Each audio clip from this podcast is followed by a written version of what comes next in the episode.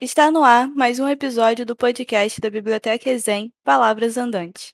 Nosso podcast busca trazer vários assuntos interessantes a vocês, como literatura, séries, filmes, músicas e o que mais vocês sugerirem. Eu sou Evelyn Pereira e o tema do episódio de hoje é Clarice Lispector.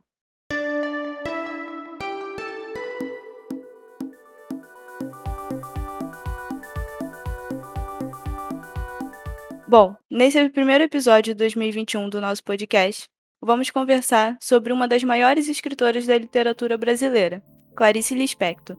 Dona de uma escrita inovadora e instigante, desde a publicação do seu primeiro livro em 1943, desperta reflexões sobre a vida, sociedade, cotidiano e o papel da mulher, com personagens totalmente diferentes do que costumavam escrever até a época. Iremos conversar um pouco sobre sua vida, suas obras e as peculiaridades de sua escrita e outros aspectos de Clarice.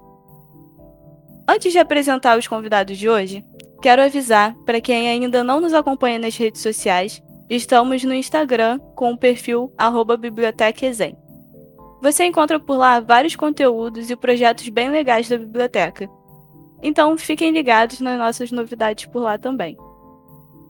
Para darmos início a essa conversa, gostaria de dar as boas-vindas aos nossos convidados.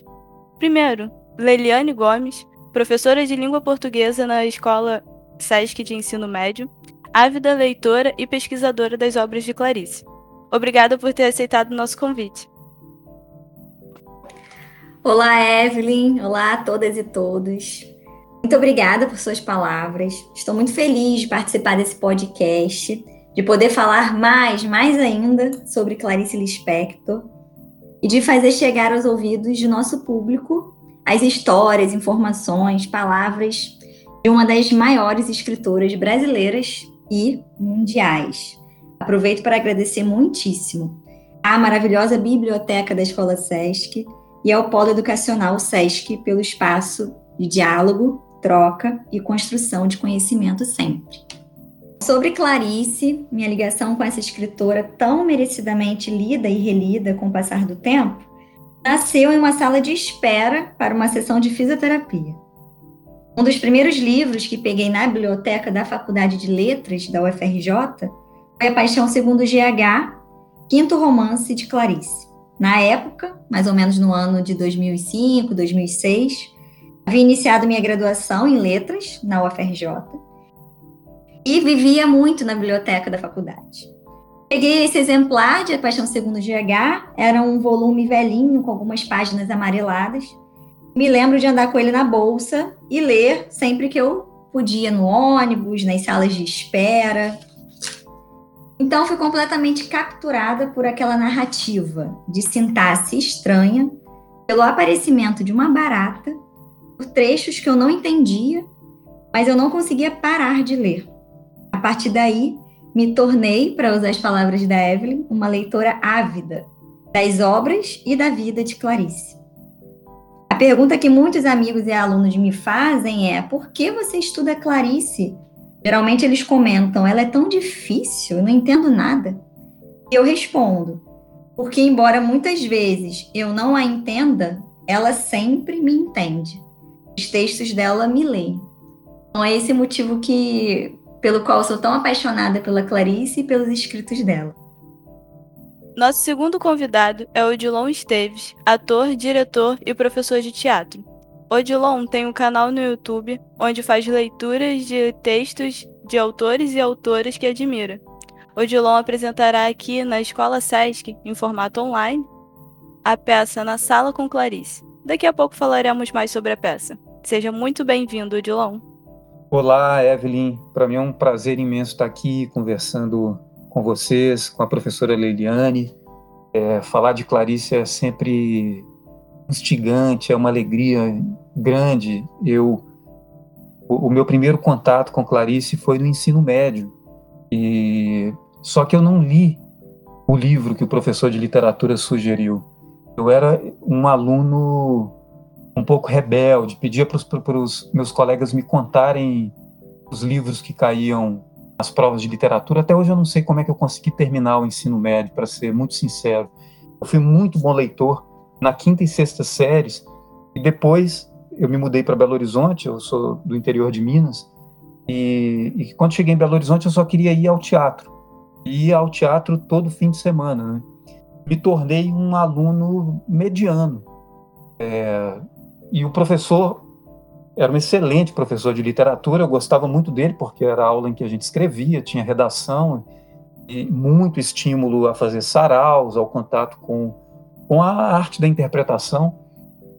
Mas eu confesso que eu era um aluno difícil, assim. E ele uh, tinha uma indicação de leitura de, de A Hora da Estrela, que é também um, né, um dos livros muito conhecidos da Clarice, mas eu não li no ensino médio. Eu só tive verdadeiramente contato com Clarice depois, um ano depois que eu terminei o ensino médio, no teatro, porque houve em Belo Horizonte uma montagem é, de A Hora da Estrela, e aí eu vi Macabeia, que é a, a personagem, a protagonista do livro, é uma alagoana, uma mulher de muito, muito solitária, vivendo no Rio de Janeiro, só que aquela, aquela personagem de uma solidão tão gritante, ela me fazia lembrar de muitas mulheres que eu conheci no interior de Minas, mulheres que trabalhavam na roça, mulheres que trabalhavam na feira, mulheres que trabalhavam como empregadas domésticas, cozinheiras, lavadeiras nas casas, né, do, do, na, na minha família.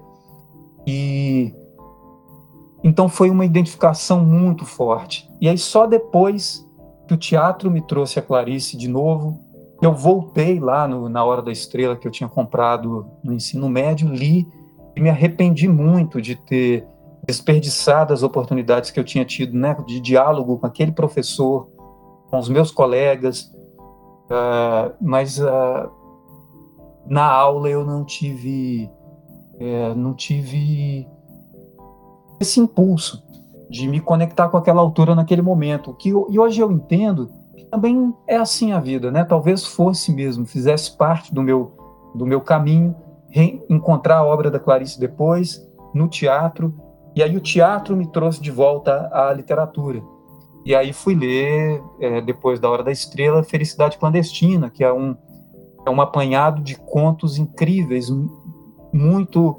É um livro multifacetado, você tem histórias em que a própria Clarice é personagem, né? São, são, são contos que você sente que eles são muito biográficos. É, e aí começou a minha relação com ela a partir daí.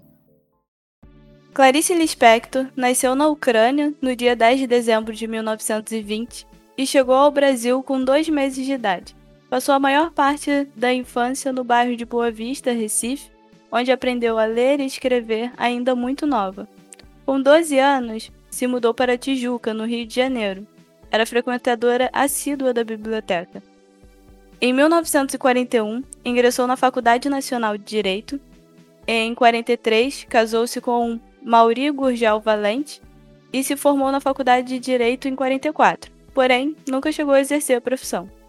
No mesmo ano, publicou seu primeiro livro, Perto do Coração Selvagem. Livro este, muito aclamado pela crítica, com o qual conquistou o prêmio Graça Aranha. Essa é a Clarice das sinopses, das orelhas de livros, dos resumos. Agora, quem é a Clarice para vocês? São muitas sinopses, muitas orelhas de livros, muitos trabalhos interessantíssimos, nacionais e internacionais, sobre Clarice. Interlocuções das questões provocadas por sua obra com diferentes áreas do conhecimento. E é impressionante a potência literária de Clarice, Sempre há algo a dizer, a desdobrar de seus escritos. Nunca se esgota, né? Como ao longo de quatro anos eu fui uma leitora quase exclusiva de muitas cartas enviadas e recebidas por Clarice, eu diria que Clarice, para mim, é aquela pessoa quem se pensa em destinar cartas. Clarice, para mim, é a pessoa a quem eu endereço minhas questões, angústias, pensamentos, alegrias, dúvidas. Essa é Clarice para mim. Agora, sobre é, essa parte da pergunta, quem é Clarice? Eu sempre me refiro a um texto dela, intitulado Esclarecimentos, explicação de uma vez por todas. Está publicado no volume A, Descober a Descoberta do Mundo, se não me engano, também no volume Todas as Crônicas, em que ela vai desconstruir alguns mitos sobre ela mesma. É uma boa, eu, digo sempre que é uma boa autobiografia. Temos uma biografia excelente feita pela professora Nádia Batella, é, mas eu acho que vale a pena a gente saber de Clarice pela Clarice, né? E esse texto é um texto bem interessante para isso. Eu destaquei alguns trechos para compartilhar com vocês, só para dar um gostinho. Ela começa os esclarecimentos e o título já é bem provocativo, né? Ela vai dizer: Recebo de vez em quando carta perguntando-me se sou russa ou brasileira. Me rodeiam de mitos. Vou esclarecer de uma vez por todas. Não há simplesmente mistério que justifique mitos. Lamento muito. Há outro trecho em que ela vai dizer: Sou brasileira naturalizada, quando por uma questão de meses poderia ser brasileira nata. Fiz da língua portuguesa minha vida interior, o meu pensamento mais íntimo. Usei-a para palavras de amor. Eu acho esse trecho lindo. Ela faz referência ao Nordeste, assim, né, à região que a recebeu. Criei-me em Recife e acho que viver no Nordeste ou Norte do Brasil é viver mais intensamente de perto a verdadeira vida brasileira que lá no interior não recebe influência de costumes de outros países. Ela fala sobre o polêmico R, quanto a meus R's enrolados, estilo francês, quando falo e que me dão um ar de estrangeira, trata-se apenas de um defeito de dicção. Simplesmente não consigo falar de outro jeito. E aí desconstrói o mito, né, de que seria um sotaque. E além do mais, meus R's não me fazem mal algum. Outro mistério, portanto, elucidado. E eu vejo também um tom assim de humor numa Clarice aí, né, que muitas vezes não é não é lido, né? E ela termina dizendo: "O que não será jamais elucidado é o meu destino. Se minha família tivesse optado pelos Estados Unidos, eu teria sido escritora em inglês, naturalmente, se fosse. Teria casado provavelmente com um americano e teria filhos americanos. Minha vida seria inteiramente outra. Escreveria sobre o quê? O que é que amaria? Seria de que partido? Que gênero de amigos teria? E ela termina com a palavra que é mistério. Para dizer quem é Clarice para mim, ela é essa mulher que não se encaixa em um só personagem. É, ela é, ela até escreve um, um, conto, crônica, é difícil, como a professora Liliane disse, colocar como gênero, mas o perfil dos seres eleitos, em, em que talvez ela esteja falando de si mesma, né? Quando a, a, a imprensa, a opinião pública, vai criando um perfil daquele ser eleito, e chega uma hora que aquele ser eleito não tem mais nem como desmentir que ele não é somente aquela persona que ganhou um vulto na sociedade, ela é muitas outras coisas. E ela vai dizer: não adianta, porque qualquer coisa que você faça retoca a foto do, desse, dessa, desse ser eleito. E o que, é, o que me encanta na Clarice é a sua profunda humanidade, de entender que nós somos contraditórios, de entender, é, de, de não aceitar, de certa maneira, uma glamorização da sua condição de escritora, de questionar de questionar-se enquanto artista, de questionar, inclusive, se o que ela escreveu é, tem algum, sim, tem, tem validade, entende? E ao mesmo tempo, daí a pouco, numa próxima crônica, ela responde que sim, que ela, se ela não tivesse, né, se ela é, não enxergasse o valor disso para o qual ela se dedicou a essa escrita, ela estaria pecando por orgulho.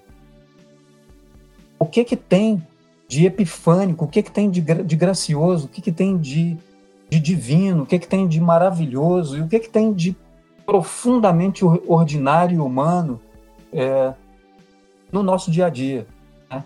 É, eu acho que ela nos convida a coisas muito diversas, né? a, a, a passear por essa experiência humana, não de forma superficial, porque até um, um, um andar pela Avenida Nossa Senhora de Copacabana, que está levando a ela às alturas, a uma experiência quase divina, faz com que ela quase pise num rato morto que puxa ela de novo para o chão e para um turbilhão de sensações e, e, e de reflexões que não são na superfície. É sempre cavando mais e mais profundo na alma, na alma humana, no sentimento humano. Clarice Lispector possui um diverso repertório literário. Escreveu romances, novelas, crônicas, contos e até mesmo artigos para jornal. Ela, porém, não se limitava a escrever para adultos e possui ainda cinco livros infantis, cujo primeiro foi fruto de uma demanda de seu filho que desejava que sua mãe lhe escrevesse uma história. A autora revelou em uma entrevista para a TV Cultura que se comunicar com crianças era fácil devido à sua natureza maternal. Contudo, quando se comunicava com adultos, na verdade se comunicava com o mais secreto de si mesma, o que tornava mais difícil. Há quem diga que a literatura infantil de Clarice é mais simples, que, que se afasta um pouco da complexidade que conhecemos da autora. Leliane, como você vê a produção de livros infantis da Clarice? Evelyn, eu vejo justamente o contrário dessa suposta simplicidade. Do meu ponto de vista, a escrita desses livros infantis, a partir de procedimentos, arranjos narrativos elaborados, procedimentos ficcionais, provoca o deslocamento da visão que muitas vezes se tem da criança como objeto, situando-a como sujeito. É interessante pensar que antes mesmo da escrita e publicação dos livros infantis, né, o Mistério do Coelho Pensante, A Mulher que Matou os Peixes, A Vida Íntima de Laura, Quase de Verdade e Como Nasceram as Estrelas, que é um livro de lendas, Clarice aborda a relação infância e criação poética em seu primeiro romance, Perto do Coração Selvagem logo no primeiro capítulo, em que é possível ouvir a voz da criança Joana. Joana diz: A máquina de papai batia tac, tac, tac. O relógio acordou em Tindlen, sem poeira. O silêncio arrastou-se. Em uma entrevista que Clarice faz com o escritor Érico Veríssimo, Clarice né, na época em que trabalhava no Jornal do Brasil, fez muitas entrevistas, tem um volume é, publicado somente com as entrevistas que ela fez. Surge a referência ao livro A Mulher que Matou os Peixes, de, de 1900, 1968. Clarice pergunta a Érico, e eu acho interessante a, a pergunta da Clarice. Ela diz assim: Agora que publiquei um livro de história para crianças, e ela está se referindo à mulher que matou os peixes, e outro meu vai sair por esses dias, Interesso-me em saber o que você pensa da literatura infantil no nosso país. O Érico vai responder, mas me chama a atenção na pergunta da Clarice, que ela, né, ela, ela indaga o Érico Veríssimo sobre o que ele pensa da literatura, mas ela está dizendo para a gente também, né, que ela se importa com isso, né? O que, ela, o que ela pensa e o que ela tem produzido, né, da chamada literatura infantil ou literatura para crianças. A Mulher que Matou os Peixes é um título que já causa estranheza, pelo uso do verbo matar, né? não é qualquer verbo, um verbo forte aí, matar, em um livro infantil, rompendo de saída com o imaginário puro, inocente, atribuído de forma clichê às crianças. No entanto, a escritora quebra a expectativa do leitor que está à espera de uma história policial, de repente. Afinal, o título denuncia para gente aí, ou pelo menos né, é, nos indica um possível assassinato. Então, Evelyn, do meu ponto de vista, o narrador dessas histórias, para gente pequena, se assemelha muito aos narradores das histórias para gente grande, dando a ler traços, por vezes, apagados da infância. Então, a semelhança do que a Clarice e do que nós já comentamos, né, que ela faz nos chamados textos para adultos, para gente grande, é que esse trabalho com a subjetividade, a linguagem, é, os lugares ocupados por nós, né, ora sujeito, ora objetos, na relação com o outro, eu acho que isso tudo também está presente nas histórias é, voltadas para as crianças, né? É, que não são, do meu ponto de vista, nada simples, não. Tem uma complexidade ali. Veja, complexidade não me refiro a uma, não é complicado, né? Mas tem uma complexidade narrativa, ficcional, bem interessante. Muito bem. Odilon, vamos falar um pouquinho sobre a peça. Explica pra gente como surgiu o espetáculo, como foi a ideia da forma e o que o público pode esperar. Já podemos adiantar que, apesar de online, a peça tem uma interatividade com o público, não é mesmo? É mesmo, exatamente isso. Uma interatividade com o público. Eu pensei nessa peça, comecei a pensar nesse projeto em 2017. Eu queria que fosse uma peça que se assemelhasse a um acontecimento gastronômico. É, eu queria oferecer para os espectadores um cardápio literário em que as pessoas pudessem escolher na apresentação daquele dia quais textos, com quais textos ela gostaria de se alimentar. E, e para isso eu escolhi 20 contos e crônicas da Clarice. Com, com, essas 20, com esses 20 textos, eu monto cardápios de 10 a 12 opções. Então você tem três opções de entrada e o público escolhe uma, quatro opções de pratos principais, mas eu apresento os dois mais votados, três opções de sobremesa e eu apresento uma e uma opção e duas opções de um cafezinho ali de finalização e o público escolhe um dos textos é, que, tão, que estão no cardápio. Eu apresento atualmente pelo Zoom, é, é, ao vivo, apresento aqui da minha casa, por isso chama também na sala com Clarice, porque a, a, sobretudo no ano passado, que a gente não saiu de casa, poderia chamar em casa com Clarice, né? Porque eu não fiquei só na sala com Clarice. Eu levei a Clarice muitas vezes para a cozinha, levei a Clarice, fiquei com ela muitas vezes no quarto, lendo deitado na minha cama. É, levei Clarice para todo lado que podia, mas eu passei muito tempo com ela na sala, é, através da literatura que ela nos deixou de herança. Ela realmente foi uma grande companheira para a gente atravessar 2020, esse primeiro ano de pandemia, a gente se adaptando, né? Como ficar em casa, o que fazer em casa. E, e eu acho que a literatura é uma grande companheira. E isso, Clarice, posso garantir que esteve muito comigo ano passado. Não, eu, só para lembrar, né, o Odilon, ele traz essa peça nesse formato de cardápio, né, de entrada, prato principal.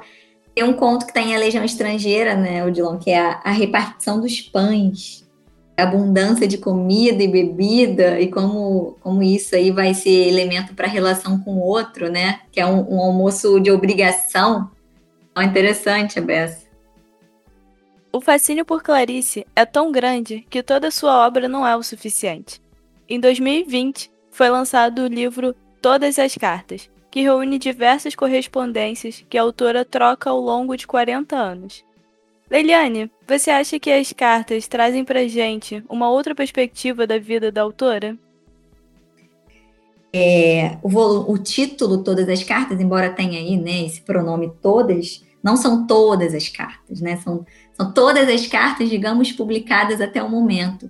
E saíram, sim, muitas cartas é, inéditas, né, é, interessantes, que não haviam sido publicadas nos três volumes anteriores, correspondências, minhas queridas e cartas perto do coração, que é um volume somente de cartas trocadas entre Fernando Sabino, também escritor brasileiro, e Clarice. Eles eram muito amigos.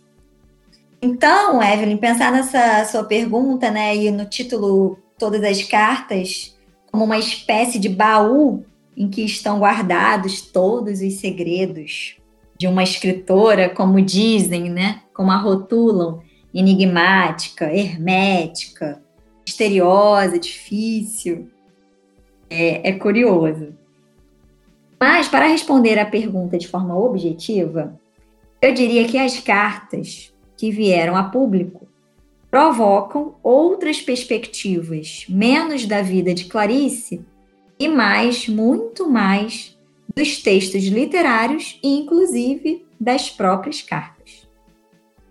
Eu trouxe um trecho para vocês, só para dar um gostinho das cartas.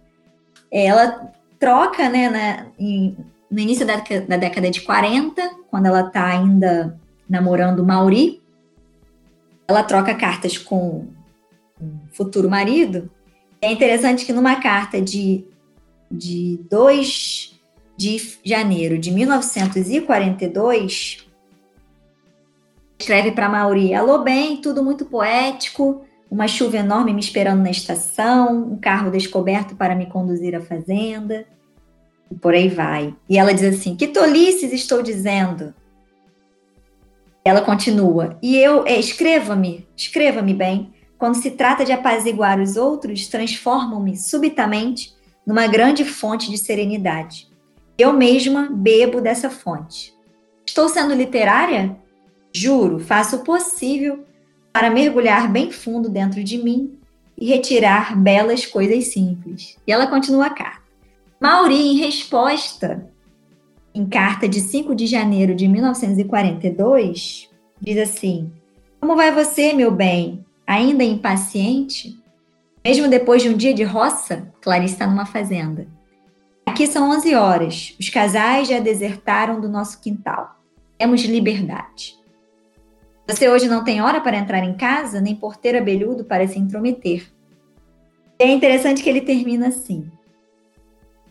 Somente uma coisa me faria bem agora. Seria adormecer com a cabeça no seu colo, você me dizendo bobagenzinhas gostosas para eu esquecer a ruindade do mundo.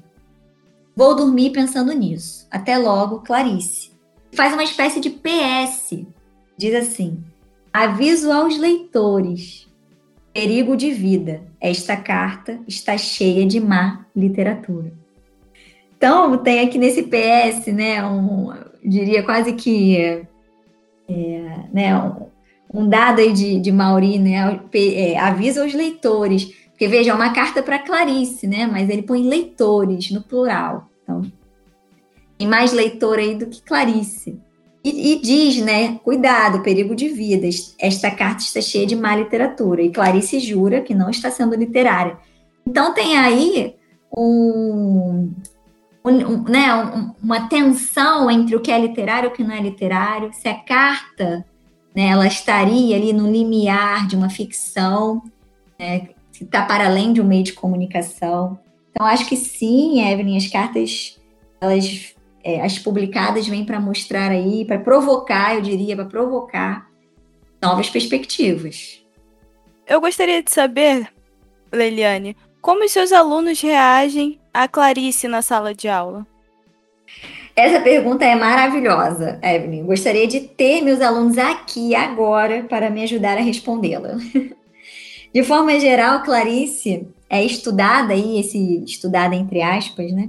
no terceiro ano do ensino médio, quando é apresentado aos alunos o modernismo brasileiro, né, é, pensando aí um ensino das escolas literárias. E essa pergunta me fez lembrar a última vez em que eu trabalhei Clarice com os estudantes, né? me lembro de que partimos da leitura em roda, alguns contos. Então a gente optou, né, por, por trabalhar diretamente os contos, os textos literários, e depois, sim, fazer uma sistematização teórica, enfim. Numa valorização assim, clara da leitura, né, da literatura em si, não da história de uma literatura. Eu me lembro que nós lemos O Primeiro Beijo, que é um conto que está no volume Felicidade Clandestina. E a leitura desse conto foi muito bacana, os meus alunos, se eles tivessem que eles diriam, esse conto causou na aula, porque instigou questões tão caras da fase da adolescência. A ideia do primeiro beijo, como o título já anuncia, e, né, e, e das suas implicações, o que isso provoca, as sensações, angústias, é, é, sensações né, da, corporais, né? Então, o conto, ele, ele, ele traz isso. Não vou dizer para você que há uma unanimidade entre os jovens sobre Clarice, sobre os textos de Clarice. Eu diria, se eu pudesse resumir, que uns amam, outros odeiam e outros ficam na dúvida se gostam ou não do texto. Então, a recepção dos alunos é nesse sentido, assim. Mas é bacana e, e quando a gente, que eu percebo né, de uma forma geral agora, falando da literatura não só da Clarice, né, mas de outros autores, de outros textos literários, quando o foco é na leitura do texto literário, eu percebo que a recepção é outra e os efeitos também são outros, sabe? Então é muito legal.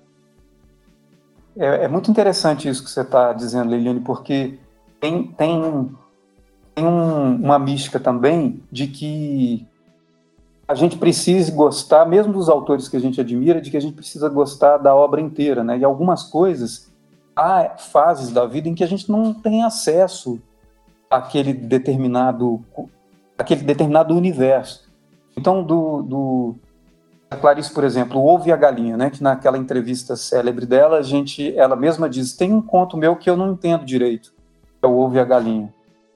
É, eu já, já li esse conto diversas vezes buscando outras chaves de entrada, mas realmente não é um dos contos que eu consigo ter muito acesso.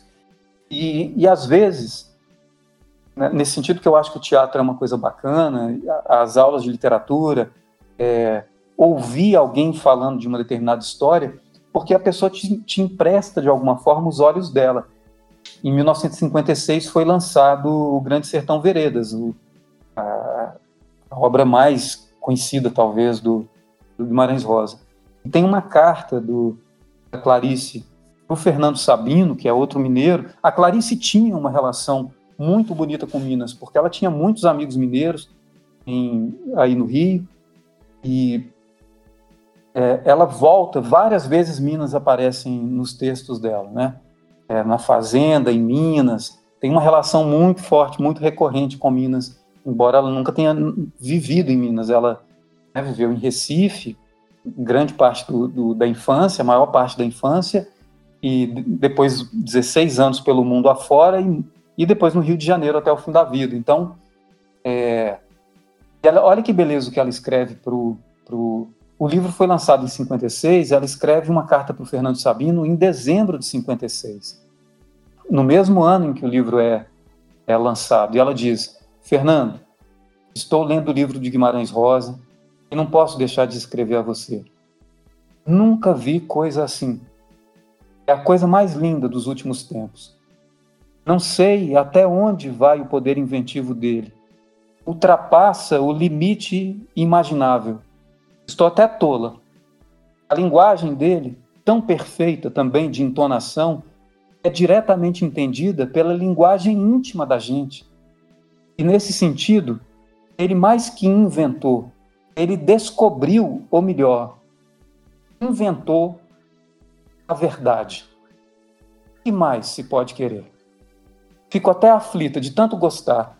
Agora entendo o seu entusiasmo, Fernando. Já entendia por causa de Sagarana, mas este agora vai tão além que explica ainda mais o que ele queria com Sagarana.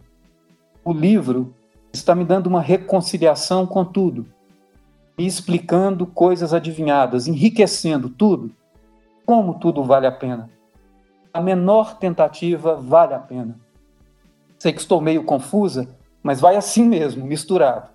Acho a mesma coisa que você. Genial. Que outro nome dar? Esse mesmo. Escreva, diga coisas que você acha dele. Assim eu ainda leio melhor. Um abraço da amiga Clarice. Ela termina dizendo Feliz Natal. É lindo, assim, esse, essa paixão e isso, né? No final, ainda, ela ainda pede para ele: me escreva falando mais do que você acha do livro, para que eu possa ler melhor, para eu ainda ver mais coisas que eu ainda não estou conseguindo ver. E ah, fala de muita coisa aqui, né? Muito emocionada e tocada por tudo que foi falado. Vou encaminhando para o final do podcast gostaria de pedir aos convidados que fizessem uma indicação de uma obra de Clarice, ou sobre ela. Vale tudo. Textos, espetáculos, poemas, músicas, fiquem à vontade. Bom, antes de, de fazer as minhas indicações, eu quero mais uma vez agradecer muitíssimo o convite para participar deste podcast maravilhoso. Quero agradecer ao Odilon pelo diálogo, pela interlocução, foi ótimo. Adorei, gente. Muito, muito obrigada. E quem quiser saber mais sobre Clarice, vou indicar um site que é dedicado a ela, feito e atualizado, e foi atualizado no final do ano passado pelo Instituto Moreira Salles. Você pode procurar na internet Clarice IMS Instituto Moreira Salles. E tem lá um site com a cronologia da vida da Clarice, das obras publicadas, artigos acadêmicos, vídeos de professores fazendo análise de textos. É um site muito rico. É, obrigado por prepararem essa apresentação, por oferecerem essa apresentação do Na Sala com Clarice para toda a comunidade escolar né, do, da Escola SESC de, de Ensino Médio, para todo o polo é, educacional SESC. Fico muito feliz de poder fazer a peça para vocês. Eu indicaria é, Felicidade Clandestina, porque tem muitos contos de fácil acesso e quando você encontrar algum conto que está difícil, pula ele. Sem, sem o Ovo e a Galinha, por exemplo, que eu acho difícil, não, não, não para ali. Se não está conseguindo entrar, não está conseguindo um meio de, se relacionar com aquela literatura, não tenha vergonha, pode ir para frente. Né? Então, é, é possível a gente ter esse diálogo honesto mesmo. Algumas coisas a gente não consegue, às vezes não é para aquele momento da nossa vida. E então acho que é uma é uma boa entrada a, Felicidade Clandestina. O, os contos, né, normalmente, o Laço de Família também é muito muito especial. Os livros todos de contos são são são muito especiais e tem um poema do Drummond, eu, eu gostaria de, de, de lê-lo para vocês, porque é quando a Clarice, é, é, quando ela morre, o Drummond escreve, escreve um poema sobre ela e é muito bonito. Chama Visão de Clarice Lispector. E o Drummond ele escreve o seguinte: Clarice veio de um mistério, partiu para outro. Ficamos sem saber a essência do mistério. Ou o mistério não era essencial, era Clarice viajando nele. Era Clarice bulindo no fundo mais fundo, onde a palavra parece encontrar sua razão de ser e retratar o homem. O que Clarice disse o que Clarice viveu por nós em forma de história, em forma de sonho de história, em forma de sonho de sonho de história. No meio havia uma barata ou um anjo. Não sabemos repetir, nem inventar.